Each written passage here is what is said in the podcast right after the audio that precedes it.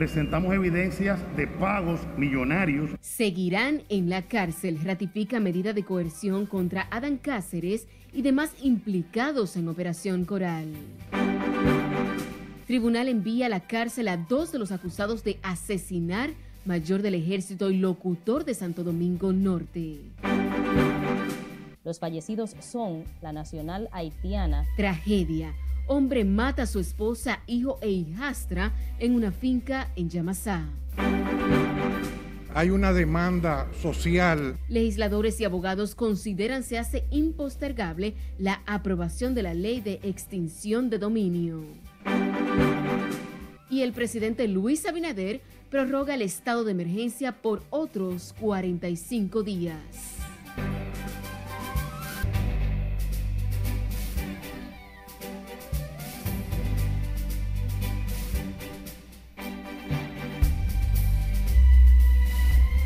Muy buenas noches, bienvenidos a esta emisión estelar de Noticias RNN. Soy Anais de León, para mí es un honor informarles en esta noche. Iniciamos nuestra emisión estelar con el primer juzgado de la instrucción del Distrito Nacional que ratificó 18 meses de prisión preventiva al mayor general Adam Cáceres Silvestre y otros cinco imputados en el caso de corrupción Operación Coral. De inmediato, los abogados de los acusados en el expediente anunciaron que apelarán la decisión. Jesús Camilo nos ofrece más detalles en directo desde el Palacio de Justicia de Ciudad Nueva. Pasamos contigo, buenas noches. Gracias, buenas noches. Tras conocer el fallo, la defensa técnica de los imputados argumenta que hubo violación a derechos fundamentales de los imputados en la decisión. Destrucción de prueba en el caso de Sestur. Presentamos evidencias de pagos millonarios. Los presupuestos incorporados por la defensa de los imputados en el caso Coral no fueron suficientes para convencer a la jueza Keila Pérez Santana. Tribunal decidió ratificar en contra de todos los implicados, pero la defensa técnica de la pastora Rosy Guzmán y su hijo Tanner Antonio Flete denunció que la decisión obedece a presiones del Ministerio Público. Y le renovaron la medida de coerción por tres veces más a todos. Entendemos que esto debe resolverse en la Corte de Apelación, donde vamos a recurrir esta decisión inmediatamente no sea notificada. Es que los derechos de las personas tienen que ser respetados y punto. Hay un debido proceso y ese debido proceso tiene que respetarse. Para eso existe la ley. Vino la descarga del Ministerio Público, aseguró que la medida fue ratificada tras encontrar nuevos elementos probatorios contra los encartados. Mientras la defensa no presentó ningún presupuesto para que se le pudiera variar la medida de coerción, el Ministerio Público, que ha seguido avanzando en su investigación y que ha hecho su tarea, sí presentó presupuestos nuevos que agravan la situación de cada uno de estos imputados y que le dieron razones suficientes a la jueza para mantener la medida de coerción que se ha mantenido. Además de Cáceres Silvestre, exdirector del Cuerpo Especializado de Seguridad Presidencial, son imputados en el caso Coral el coronel Rafael Núñez de Asa, José Rafael Montero Cruz y el mayor del ejército Raúl Alejandro Girón Jiménez, ese último bajo arresto domiciliario. La revisión obligatoria fue aplazada para el próximo 8 de noviembre, a partir de las 9 de la mañana. Los abogados de la pastora Rosy Guzmán y su hijo Tanner Antonio Flete aseguraron que recurrirán la decisión, si es necesario, ante el Tribunal Constitucional, ya que no fue conocida la medida coercitiva en el tiempo previsto por la ley. Es lo que tengo hasta el momento. Vuelvo contigo al set de noticias. Gracias, Camilo. El cuarto juzgado de instrucción del Distrito Nacional aplazó para el 7 de septiembre la audiencia preliminar contra Argenis Contreras, acusado del asesinato del abogado Junior Ramírez en octubre del año 2017. La defensa del imputado asegura que no hay condiciones para que la vista sea realizada, puesto que el Ministerio Público no le ha entregado pruebas solicitadas en audiencias anteriores. Este sistema de justicia es así, aquí realmente eh, la justicia es lenta y burocrática, pero esperamos, todo termina algún día. En el asunto de los celulares materiales, de los teléfonos, sin eso lo vamos a conocer porque ya nosotros procedimos contra Rosalba Ramos por los celulares, pero nosotros hicimos una solicitud en tres dimensiones y fue los celulares materiales el asunto de entrada y salida y de mapificación. Entrada y salida y mapificación es la prueba que está esperando depositar, porque esa se hace sin los celulares. El asesinato del catedrático Junior Ramírez destapó un escándalo de corrupción en la Oficina Metropolitana de Servicios de Autobuses, ONSA, por lo cual fueron enviados a juicio de fondo el exdirector Manuel Antonio Rivas y otros siete de sus colaboradores. En tanto que legisladores, representantes de la sociedad civil y expertos consideran impostergable la aprobación del proyecto de ley de extinción de dominio para fortalecer el combate de los delitos y el crimen organizado, además de fortalecer la democracia e institucionalidad. Escale Guichardo tiene los detalles. Hay una demanda social fuerte de todo lo que fue la marcha verde, todo lo que fue los jóvenes de la bandera, de que devuelvan los robados. El presidente de la comisión especial que estudia el proyecto de ley asegura que se trata de una pieza sumamente importante ante las trabas que tiene el sistema jurídico dominicano. Y una de las grandes trabas que tiene el sistema jurídico dominicano es que tiene condena para las personas que usurpan bienes del patrimonio público, pero no hay un procedimiento legal para recuperar los bienes robados al patrimonio público. Para la Fundación Institucionalidad y Justicia, esta normativa es vital para la recuperación a favor del Estado de bienes multimillonarios obtenidos con recursos ilícitos como el narcotráfico. Esas personas eh, negocian con todo el derecho que tienen eh, una condena en los Estados Unidos y cuando vienen aquí las autoridades eh, se ven en la obligación de tenerle que devolver los bienes que fueron producto de sus actividades ilícitas. El doctor Ricardo Rojas León, con vasta experiencia en el tema, plantea la importancia de una ley de extinción de dominio.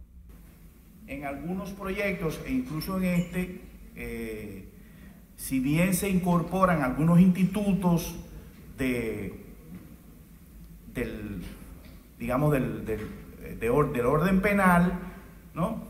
incluso en materia de competencia, eh, es claro que el, procedimiento de extinción de dominio tiene lo que podríamos denominar en lógica una, sus notas específicas. Estos hablaron durante la presentación del taller titulado Desafíos de la Ley de Extinción de Dominio en la República Dominicana. Se espera que este proyecto de ley sea aprobado en la presente legislatura. Es Carelet Guillardo, RNN. En rechazo de la inclusión de las tres causales del Código Penal, varias coaliciones evangélicas montaron un concierto cristiano frente al Congreso Nacional para llamar la atención de los legisladores en ese sentido. Jesús Camilo con los detalles. Para que sepa que hay una comunidad, toda una comunidad que está vigilante de los procesos que en estos días se van a continuar aquí en la Cámara de Diputados. El Consejo Dominicano de la Unidad Evangélica consideró que el tema de las tres causales debe ser conocido en una ley especial recomendó a los legisladores a aprobar el Código Penal tal y como fuera remitido desde la Cámara de Diputados. Celebrando el derecho a la vida y también dándole respaldo a los legisladores que fueron conteste con la vida y con la Constitución de la República y el respaldo a ellos estamos aquí y también para aquellos legisladores que no se comportaron a la altura de que debe comportar su legislador. Hoy nosotros estamos aquí diciéndole a los senadores y a los diputados no hay que decírselo porque ellos lo aprobaron de manera masiva pero sí a los senadores, que la República Dominicana necesita con carácter de urgencia el Código Penal. Advirtieron que aprobar la despenalización del aborto es abrir la puerta al magnicidio. Estamos aquí diciendo sí a la vida, sí a la familia, sí a la patria y no totalmente a todo lo que esté en contra de nuestra constitución dominicana. Bueno, los artistas cristianos y los comunicadores cristianos se han unido para apoyar esta lucha a favor de la vida, a favor de la familia, a favor de la soberanía. El concierto, frente al Congreso Nacional, se dieron cita artistas y decenas de organizaciones activistas que rechazan el aborto. Aquí advirtieron se mantendrán vigilantes para defender la vida en cualquier circunstancia. Jesús Camilo, RNN. En otra información, senadores de la Fuerza del Pueblo propusieron un diálogo con todos los actores sobre la propuesta de modificación a las leyes de régimen electoral y de partidos políticos elaborados por la Junta Central Electoral. Dedican particular atención a la parte que plantea eliminar las primarias internas de las organizaciones políticas. Nosotros vamos a estudiarlo tranquilamente. Yo tengo mis observaciones personales en torno al sistema electoral dominicano con el objetivo de que poco a poco vayamos reduciendo el clientelismo. Yo soy anticlientelista totalmente. Y yo creo que hay una serie de acciones que podemos tomar tanto en la reforma constitucional como en la propia modificación de la ley 1519. Así como tenemos un código civil, un código penal, eh, un código procesal penal, deberíamos tener un código electoral, porque eso eh, le da coherencia a las distintas normas dentro del código eh, y tú tienes agrupado en un solo documento todo lo que tiene que ver con el tema electoral. De modo que yo saludo la decisión de la Junta, saludo la invitación que le hizo a los partidos políticos y yo pienso que ha sido correcto y que la democracia se va a fortalecer con esta decisión. Entre las reformas propuestas, la Junta Central Electoral recomendó eliminar la obligación de los partidos a celebrar primarias internas para escoger los candidatos a distintos cargos de elección popular.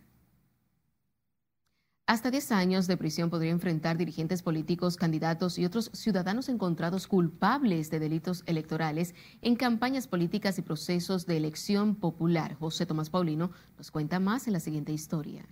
33-18 que rigen el sistema electoral y a los partidos políticos sugiere aumentar la escala vigente de penas de seis meses a dos años. Plantea elevar el rango de sanciones de 3 a 10 años de la reclusión para los culpables de delitos electorales, también tipificadas en la Ley 33-18 de partidos políticos. De manera adicional, crea multas de 100 a 200 salarios mínimos. Lo plantea la propuesta de reformas que la Junta Central Electoral presentará próximamente al Congreso Nacional. Se necesita esa, ley para, para el buen desenvolvimiento no solo de los partidos, sino de los procesos electorales, porque la ciudadanía lo que pide cada día que haya mayor transparencia. Esas recomendaciones están contenidas en las propuestas de reformas a las leyes 15-19 y 33-18 presentada por los miembros de la Junta Central Electoral a los partidos políticos reconocidos esta semana. En otra información, el presidente de la Federación de Bancas, Rubén Jiménez, acusó hoy al administrador de la Lotería Nacional, Teófilo Kiko Tabar, de supuesto uso arbitrario de poder y violación de los contratos suscritos entre ambas instituciones. Según los directivos de FENABanca, desde su designación, el administrador de la lotería ha tomado decisiones unilaterales que afectan a los propietarios de bancas. Que hay un desconocimiento de parte de la administración de lo que es el derecho a operar de una institución que mueve millones de pesos y que tiene miles de empleados y que este sorteo constituye el 50% de sus ventas. Los banqueros están dejando de percibir en venta más de 80 millones diarios de pesos. Es decir, también la federación está contemplando tomar algunas acciones legales contra el administrador de la Lotería Nacional porque el artículo 148 de la Constitución establece que cuando los funcionarios públicos deciden, toman decisiones arbitrarias contrario a la ley, sin el principio de legalidad, entonces ellos comprometen sus bienes personales. La directiva de FENABanca llamó a la administración de la lotería a preservar la relación existente entre ambas instituciones por más de una década. Ahora nos vamos a Santiago, donde el presidente Luis Abinader encabezó esta mañana la inauguración de un nuevo molino vertical de la empresa Cementos Cibaos que aumentará la oferta al mercado de la construcción. Junior Marte nos cuenta más. El presidente Luis Abinader participa de varias actividades en esta parte cibaeña. Cortó la cinta para dejar en funcionamiento la nueva planta de molienda de cemento para atender la demanda. Cruz Amalia Rodríguez, presidenta del Consejo, dice que el proyecto está dotado de avanzada tecnología para hacerlo más amigable con el entorno. La nueva sección de empaque y despacho, la cual nos ha permitido agilizar la entrega de cemento a nuestros clientes, pasando de más de una hora de carga con tecnología antigua a unos pocos minutos con las nuevas líneas. El nuevo molino de cemento ThyssenKrupp que hoy inauguramos el cual está consolidado como el mejor molino en su tipo a nivel mundial, con tecnologías de punta, liderando los diseños entre los fabricantes de este tipo de equipo. Y agrega que gran parte de las operaciones aquí se llevan con el menor consumo de energía y mínimas emisiones de partículas. Desarrollamos nuestros planes de exploración, extracción y cierre minero regido por las normativas globales donde el impacto ambiental es mitigado adecuadamente y los procesos de cierre de los frentes garantizan un área en mejor condición que las encontradas al iniciar de las operaciones en las canteras de caliza. El presidente Abinader recorrió las diferentes áreas de la empresa y luego se trasladó al municipio de Tamboril para seguir con su agenda de trabajo en esa zona. En Santiago, Junior Marte, RNN. Y recuerde seguirnos en las diferentes cuentas de redes sociales con el usuario arroba noticias RNN a través de nuestro portal digital www.rnn.com.do porque actualizamos todas las informaciones las 24 horas del día, los 7 días de la semana. Recuerde escuchar nuestras dos emisiones de noticias a través de Spotify y demás plataformas digitales similares porque RNN Podcasts es una nueva forma de mantenerse informados con nosotros. Es algo que nosotros habíamos expresado hace tiempo. Nos separamos por el momento, pero al regreso, la advertencia que hacen los gremios de la salud ante un posible rebrote del coronavirus. Además, les diremos cuántas vacunas llegaron al país para reforzar el plan de vacunación contra el COVID-19. No se vaya, ya volvemos.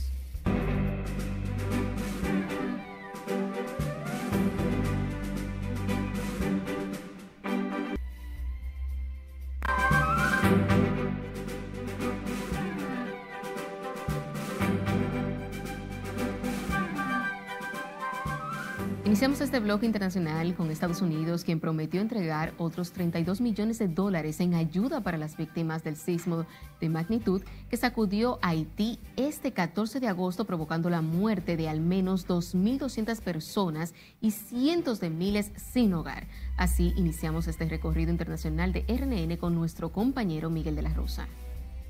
Samantha Powell, administradora de la Agencia de Estados Unidos para el Desarrollo Internacional, dijo que el gobierno estadounidense había aprendido del sismo que sacudió la nación caribeña en el 2010 y aseguró que la agencia está en coordinación con el gobierno del primer ministro Ariel Henry. Por su parte, el primer ministro haitiano destacó que su gobierno está enfrentando muchos problemas, pero a pesar de esto, están afrontando los retos del terremoto y rechazó la afirmación de que están sumidos en el caos.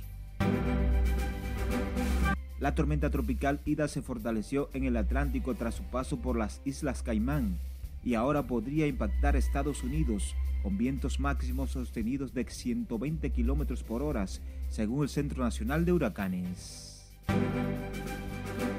Permanecemos en Estados Unidos, donde un juez de Florida falló este viernes a favor de la demanda presentada por 27 familias de alumnos contra el gobernador del estado, Ron DeSantis, por la orden ejecutiva que impedía la imposición de mascarillas en las escuelas públicas. El juez dictaminó hoy que la orden ejecutiva del Estado no imposibilita que las autoridades escolares puedan requerir el uso de tapabocas en sus instalaciones. La pareja dominicana compuesta por Daniel Durán de 33 años y Jacqueline Velázquez de 37 se declaró culpable por estafar 50 abuelos residentes en Pensilvania y otros estados. Estos estafaban a través de llamadas que le hacían desde República Dominicana para darle información sobre falsos accidentes y arrestos de sus nietos y convenciendo a los ancianos a enviarles 300 mil dólares en cantidades separadas.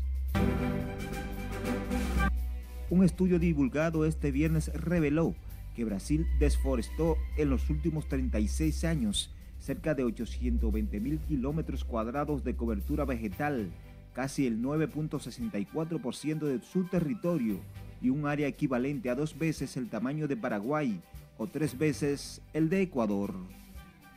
En las internacionales, Miguel de la Rosa.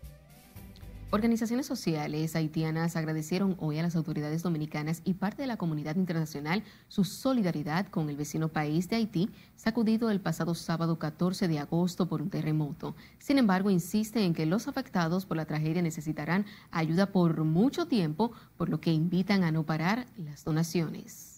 Precisamente en la medida que pasan los días, o sea, que se, están desesperando.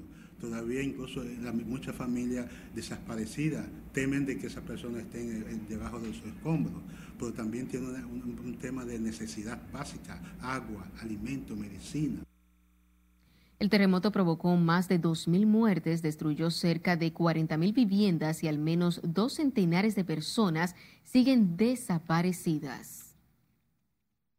Y por dos días, República Dominicana y la Organización de Estados Americanos sostuvieron un diálogo con la finalidad de propiciar un espacio de concertación de alto nivel para un acueducto o para un adecuado seguimiento y apoyo de las diferentes iniciativas y compromisos del gobierno. El encuentro fue encabezado por Luis Almagro, secretario de la OEA, y el canciller Roberto Álvarez, donde analizaron los planes que se proponen desarrollar la República Dominicana cuando asuma la presidencia del Consejo Permanente. La jornada que fue realizada los días 25 y 26 del presente mes participaron los directores y funcionarios del MIREX y representantes de otras instituciones del gobierno dominicano. En otra información, los gremios del sector salud advierten que de continuar el aumento de los casos de coronavirus, las autoridades deben reconsiderar la apertura presencial de la docencia y plantear endurecer las medidas restrictivas. Si Ledis aquí no tiene la historia.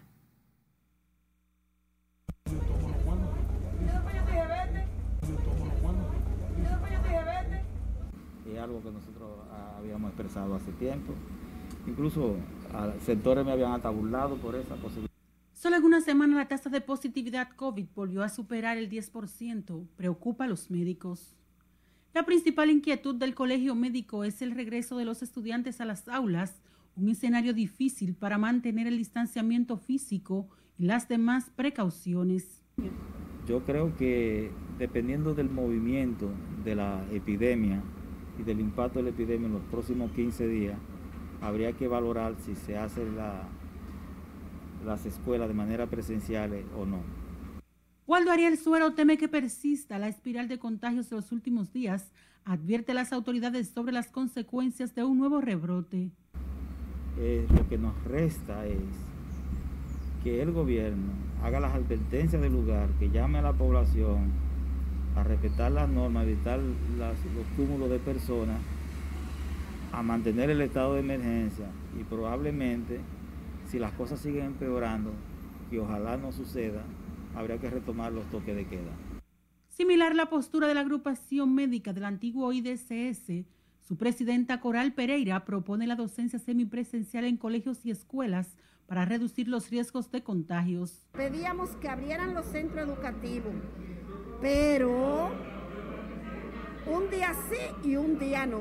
Un día que lo hicieran vía digital y un día presencial hasta que fuera acomodándose esos centros educativos.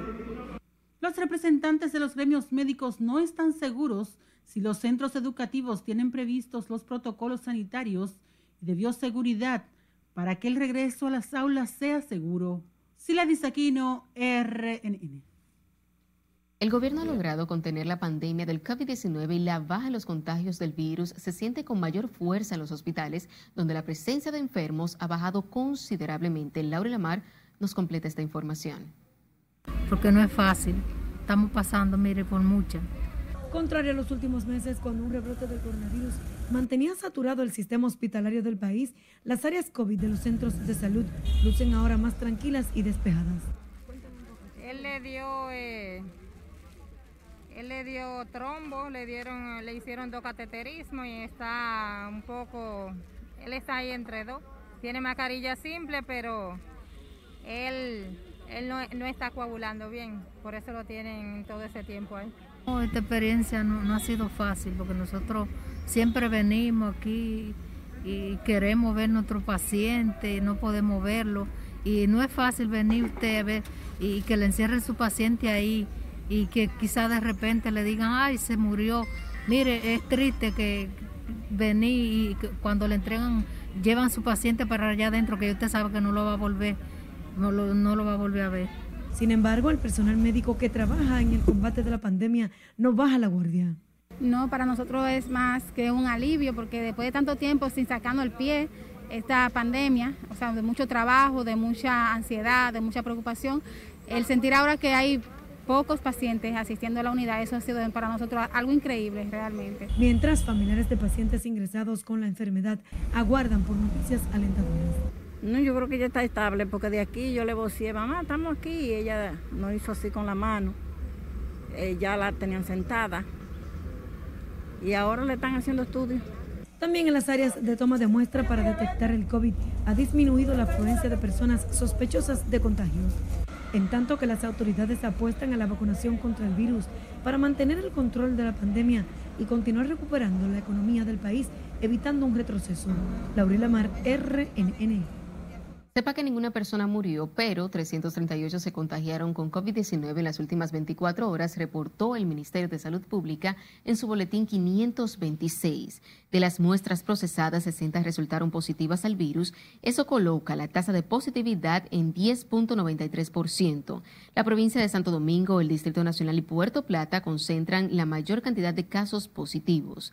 En Santiago hay 60 positivos, 42 en Puerto Plata y la Altagracia, 37 en el Distrito Nacional y la provincia Santo Domingo. El informe resalta que a la fecha República Dominicana tiene 5.002 casos activos. Y ciudadanos que asisten a los centros de vacunación están preocupados por la posibilidad de un rebrote del coronavirus, como han advertido las autoridades. Si le dice aquí no tiene la historia me pongo la cuarta o la quinta, vamos a estar en eso no por un año, por dos o tres años, como poco. El gobierno está consciente de la posibilidad de un rebrote de contagios en octubre venidero. Inquieta a quienes se han colocado la tercera dosis para evitar situación de gravedad o muerte en caso de contagiarse con el virus. Porque no todos nos cuidamos. Aquí hay una cantidad de gente extranjera que lo dicen a lo claro, ni usan mascarilla ni se van a vacunar. Entonces imagínate. Eh, bueno, hay gente que se cuidan. Yo lo veo ya que la gente tiene más conciencia con relación al principio. Entiendo que sí, que ya hay un poquito más de conciencia. Motivan a los rezagados para que acudan a los centros de vacunación. Yo me voy a poner la segunda dosis porque a mí me dio COVID porque me puse la primera y según mi neumóloga dice que lo que me ayudó fue la vacuna. Entonces yo soy hipertensa, diabética y gracias a Dios sobrepasé todo eso me he puesto la primera, me puse la segunda y ahora me estoy poniendo la tercera. Y si viene una cuarta, me pongo la cuarta. Y si viene una quinta, me pongo la quinta. Hasta ayer las autoridades habían administrado 11 millones de dosis, pero en algunas provincias el porcentaje de población vacunada sigue por debajo del 70%, la meta para levantar el toque de queda. Sila Disaquino, RNN. A propósito del tema, la República Dominicana recibió este viernes otro cargamento de vacunas contra el COVID-19. Esta vez son 650.480 dosis correspondientes a los lotes de dos farmacéuticas para continuar desarrollando el Plan Nacional de Vacunación. Por el Aeropuerto de las Américas llegaron 472.680 dosis de Pfizer BioNTech y más temprano otro cargamento con 184.800 dosis de AstraZeneca mediante el mecanismo COVAX. La vicepresidenta Raquel Peña informó en su mensaje a través de su cuenta de Twitter que esas vacunas apoyarán el impulso de la aplicación de las primeras dosis a todos los que le falta por inocularse.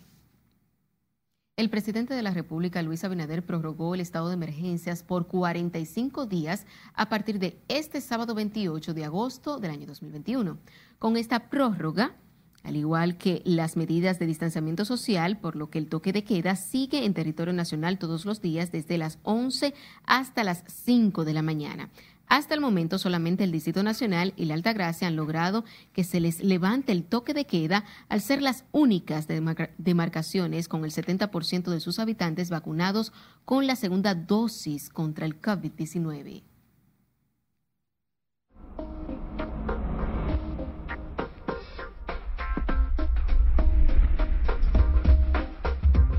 Pasamos a la Oficina Nacional de Meteorología con el predictor Claudio Amparo, quien nos hablará sobre las condiciones del tiempo para este fin de semana. Meteorología adelanta que las altas temperaturas seguirán por la incidencia del polvo Sahara en nuestra zona de pronóstico.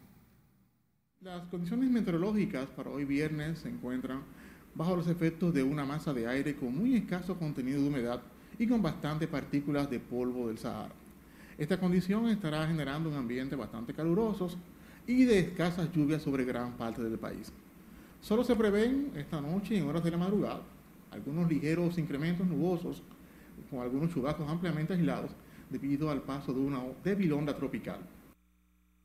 Meteorología recomendó a la población no exponerse por mucho tiempo a los rayos del sol e ingerir mucho líquido para enfrentar las altas temperaturas. Y recuerde seguirnos en las diferentes cuentas de redes sociales con el usuario arroba noticias RNN y a través de nuestro portal digital www.rnn.com.do porque actualizamos todas las informaciones las 24 horas del día, los 7 días de la semana. También recuerde escuchar nuestras dos emisiones de noticias a través de Spotify y demás plataformas digitales similares, porque RNN Podcasts es una nueva forma de mantenerse informados con nosotros. En tanto que el detenido es Fanti Joseph. Nos vamos a otro corte comercial de la noche. Cuando retornemos, les contamos de la tragedia que sacudió este viernes al municipio de Yamasá. Tres días que la basura no la vienen a recoger. ¿Y por qué la ruta de la limpieza no se siente en algunos barrios del municipio de Santo Domingo Este? Esto y más luego de la pausa. Siga con RNN Emisión Estelar.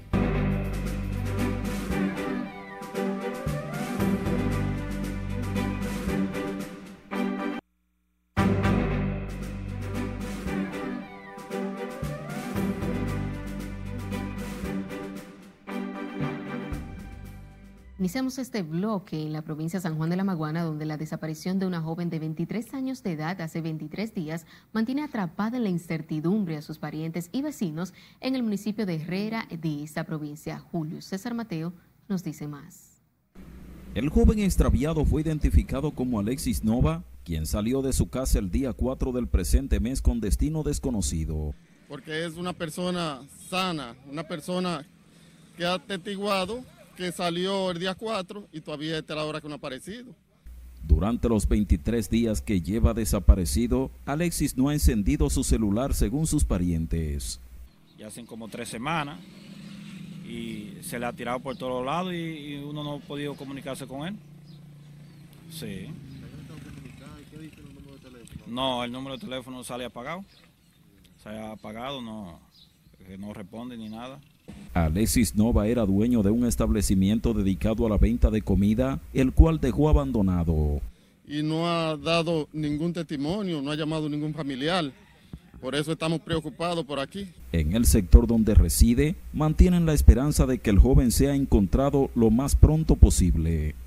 Es un muchacho de aquí de la comunidad, muchacho serio, trabajador. Eh, no se mete con nadie, muchacho sano. Estamos sorprendidos, ¿me entiendes?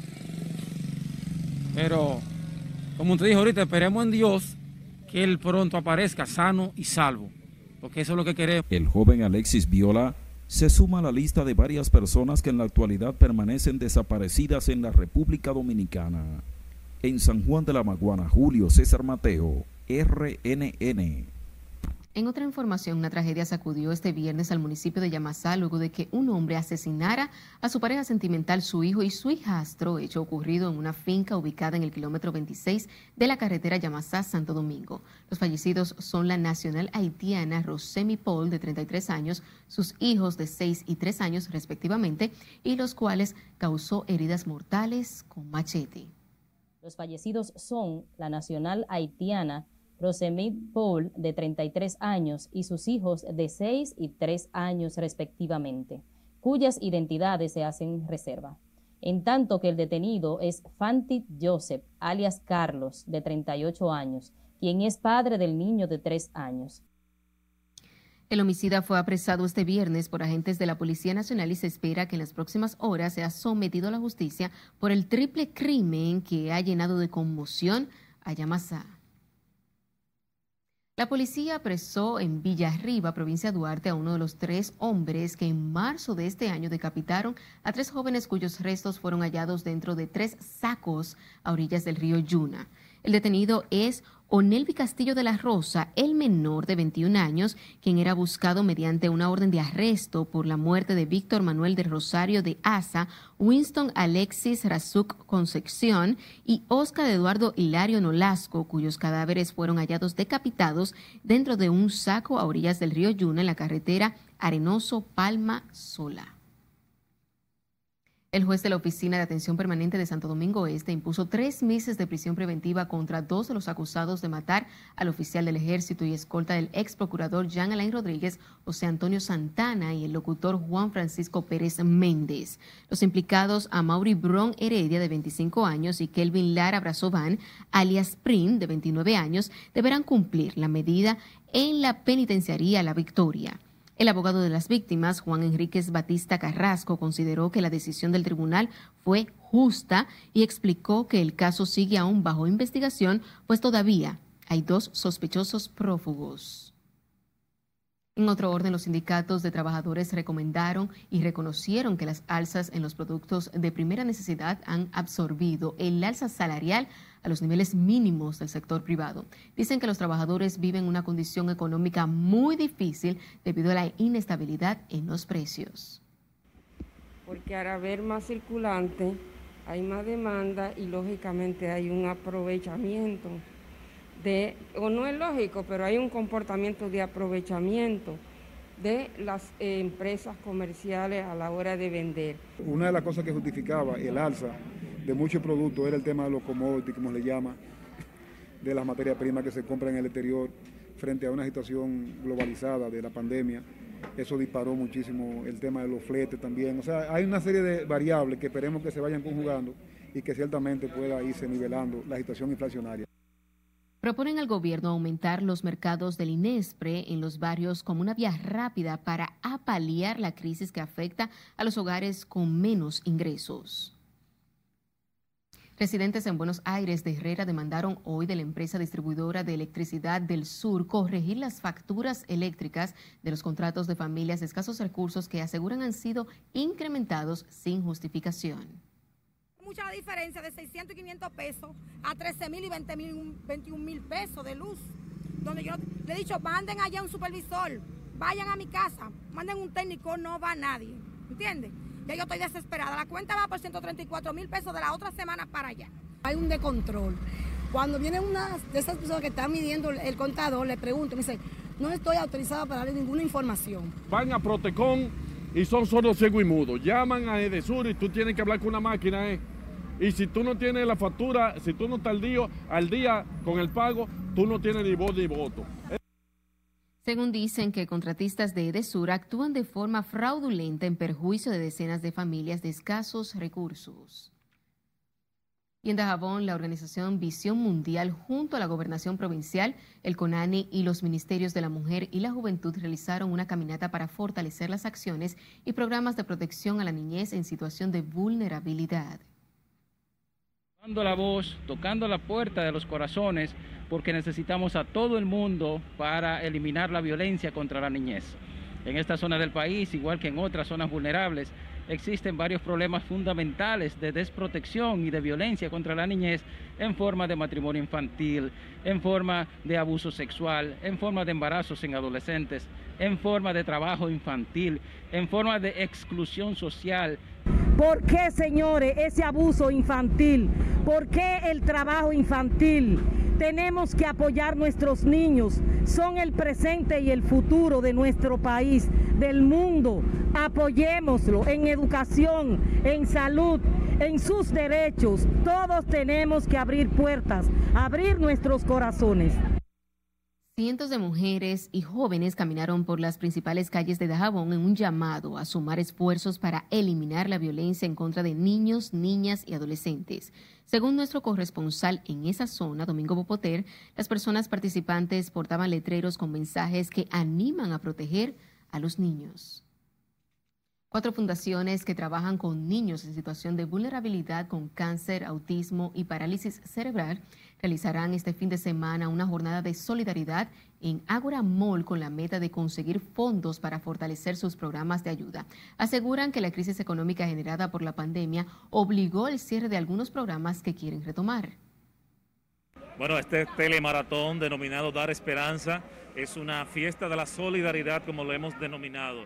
Hoy 27, mañana 28 estaremos todo, todo el día acá en Agoramol, en el primer nivel, recibiendo a todas las personas de buenos sentimientos, que están llenas de solidaridad, a ese dominicano que eh, quiere colaborar, que no encuentra cómo, pero que acá le tenemos esas opciones. La jornada de solidaridad denominada Dar Esperanza beneficiará a las fundaciones Yo también puedo, Amigos contra el Cáncer Infantil, Nido para Ángeles y la Salesiana Don Bosco. Las personas interesadas en colaborar pueden hacerlo a través de su portal digital o accediendo a un link en la red social de Agoramol. En otro giro informativo, residentes en el sector Respaldo Alma Rosa en Santo Domingo Este denunciaron este viernes que están arropados de la basura debido a que el camión encargado de recoger los desperdicios alega que no puede transitar por la zona por la estrechez de las calles. Ana Luisa Peguero conversó con ellos y nos amplía. Tres días que la basura no la vienen a recoger. Pese al operativo de la ruta de la limpieza que se lleva a cabo en la zona oriental, continúan las quejas de parte de los municipios por la falta de recogida de basura. Residentes en el sector Respaldo Almarrosa dicen que las calles están llenas de vertederos improvisados. Eh, que necesitamos que, que eh, ¿cómo se llama? Manuel Jiménez nos ayude a eso, porque los otros días están los gusanos caminando, porque duró dos semanas sin recoger la basura. Ahí en la acera, tú sabes que el camión pasa temprano y se la lleva, pero a veces la ponen de este lado que el camión ni la ve. Entonces hay un vertedero a veces fuerte ahí. Y uno se cansa de decirle a la gente que ponga la basura del otro lado. Pero tú sabes cómo es que son. La gente son necios en, en cuanto a eso. Aseguran que debido a la situación de la basura se ha agravado el problema de los drenajes, pues cuando llueve el agua se queda estancada. Desde allá arriba, eh, cuando baja esa creciente de agua, viene la acumulación de basura, funda, eh, papeles, vasos, potes. Y entonces el drenaje aquí lo que hace hace que se bloquea, o sea, se tranca. La situación por aquí con el drenaje es muy caótica. Principalmente aquí cuando llueve, el agua sube rápidamente que casi se entra para adentro. Y hablando de ese de ese lago que se hace ahí adelante, frente a la hogareña, eso es algo increíble. Los moradores del sector Respaldo Almarrosa temen que debido a esta situación se produzca un brote de dengue y otras enfermedades. Ana Luisa Peguero, RNN. Sin la intervención del gobierno, el GLP, el gas licuado de petróleo. Pasamos a nuestro último corte de la noche. Cuando retornemos, lo que alega el Ministerio de Industria y Comercio para no aumentar los precios de los combustibles por el cumplimiento de un mandato de gobierno. ¿Y por qué los agentes policiales cobrarán este mes con cheques? No le cambie, ya regresamos.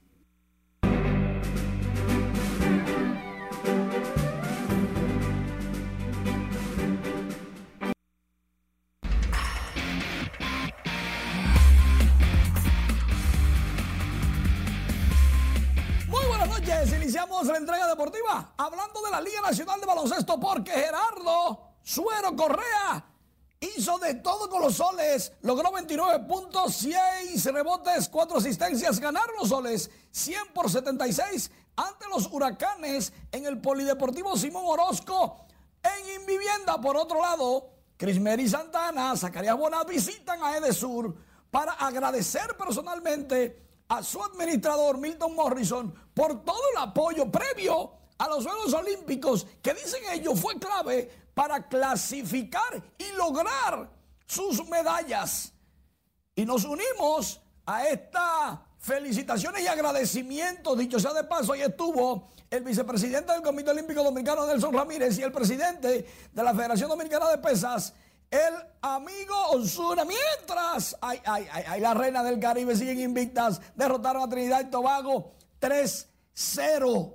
Sí, señor. Las reinas no tienen contrincante. Son las campeonas norseca panamericana. Mientras tanto, en el básquet, sub-16 en México, República Dominicana clasifica al Mundial del año próximo en España, en Alicante, porque los chicos hicieron de todo contra Brasil. Ahí, en los parapesas en Tokio 2020, en los Juegos Olímpicos Especiales, el dominicano José Manuel Abud Coronado fue el mejor en América. Terminó séptimo eh, del mundo, pero el número uno en América. Felicidades al tocayo Manuel Abud. En las grandes ligas, José Ramírez conectó cuadrangular su número 30 de la campaña. Perdió Cleveland de Boston 4 por 3 pero llegó José Ramírez a 157 de por vida. Cayó en los corales. Marco, qué palo el de José Ramírez.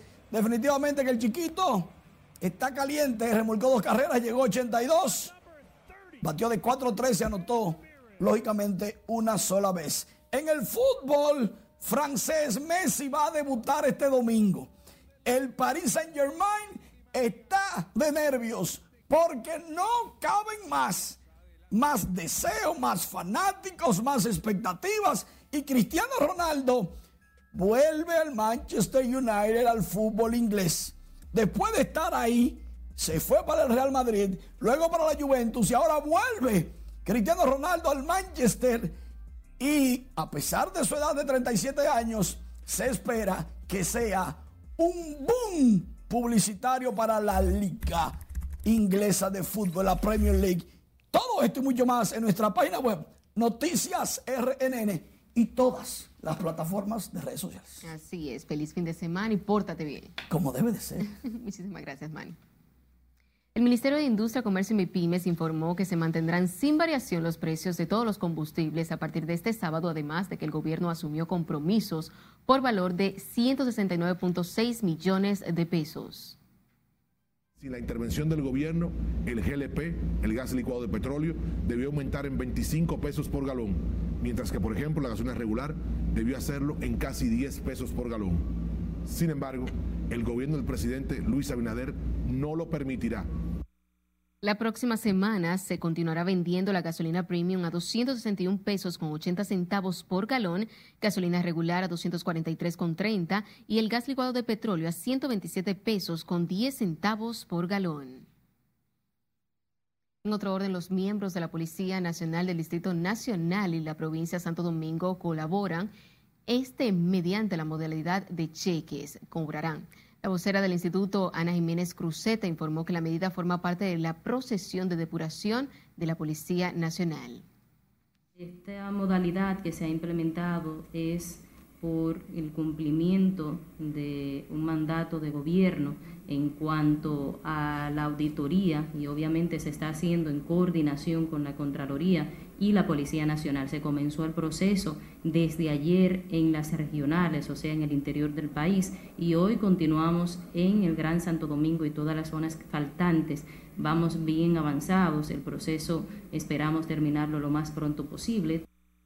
Los miembros de la Policía Nacional pasaron a ser parte de los empleados de más de 20 instituciones del Estado a los que en julio de este año se comenzó a pagar con cheques, iniciativa que según las autoridades es para transparentar la nómina pública.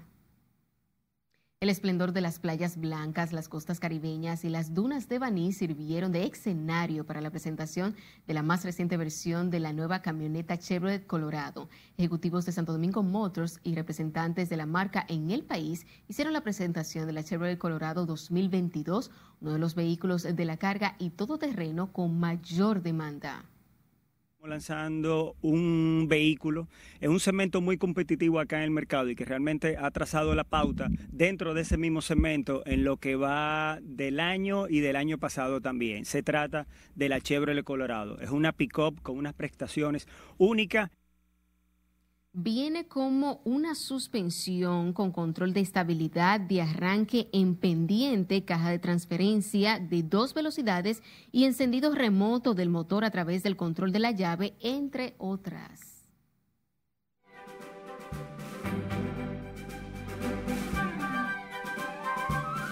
Y es momento de hablar del mundo del arte y del espectáculo con nuestra compañera Milian Solano. Pasamos contigo, muy buenas noches, cuéntanos. Gracias, buenas noches. Varios artistas nacionales e internacionales se estarán presentando en concierto en las próximas semanas. A continuación, un resumen de los eventos ya anunciados hasta el mes de noviembre. Oficialmente ya están activados los conciertos en República Dominicana con la presentación de artistas nacionales e internacionales. República Dominicana también es una plaza importante para los artistas internacionales y es por la razón que hay varios artistas programados a presentarse en los próximos meses. Los dominicanos también están exponiendo su trabajo artístico que realizaron en el tiempo en que estuvieron confinados. Este sábado se presenta nuevamente el cantante y presentador de televisión Raúl Grisanti en Chao Teatro y se hará acompañar de los artistas Sergio Vargas y Fernando Villalona. La cantante Sabrina Estepan subirá al mismo escenario el próximo 13 de septiembre para presentar su disco C. Artistas internacionales pisarán el escenario más importante en República Dominicana entre los meses octubre y noviembre. El cantautor Francisco Céspedes subirá a la sala principal del Teatro Nacional el viernes 8 de octubre, en donde interpretará sus principales éxitos. Y en ese mismo mes, pero el sábado 30, el cantautor colombiano Santiago Cruz se presentará por primera vez con la Sinfónica del Teatro Nacional, mientras que la cantante chilena Miriam Hernández presentará su producción Sinergia, que lanzó este año el viernes 5 y sábado 6 de noviembre la baladista más importante de Latinoamérica regresa a conectar con su público que nunca olvida sus canciones. Y el 23 y 24 de noviembre recibimos a una de las cantautoras que mejor domina el sentimiento, la emoción y la sensibilidad a través de sus canciones. Cani García se presentará en la sala Carlos Piantini del Teatro Nacional. Artistas de todos los géneros musicales y para todos los ambientes. Así que ya puede ir haciendo su agenda para disfrutar de sus artistas favoritos. Hasta aquí diversión, feliz fin de semana. Gracias, Milian. Finalizamos esta emisión estelar de Noticias RNN. Feliz resto de la noche. thank you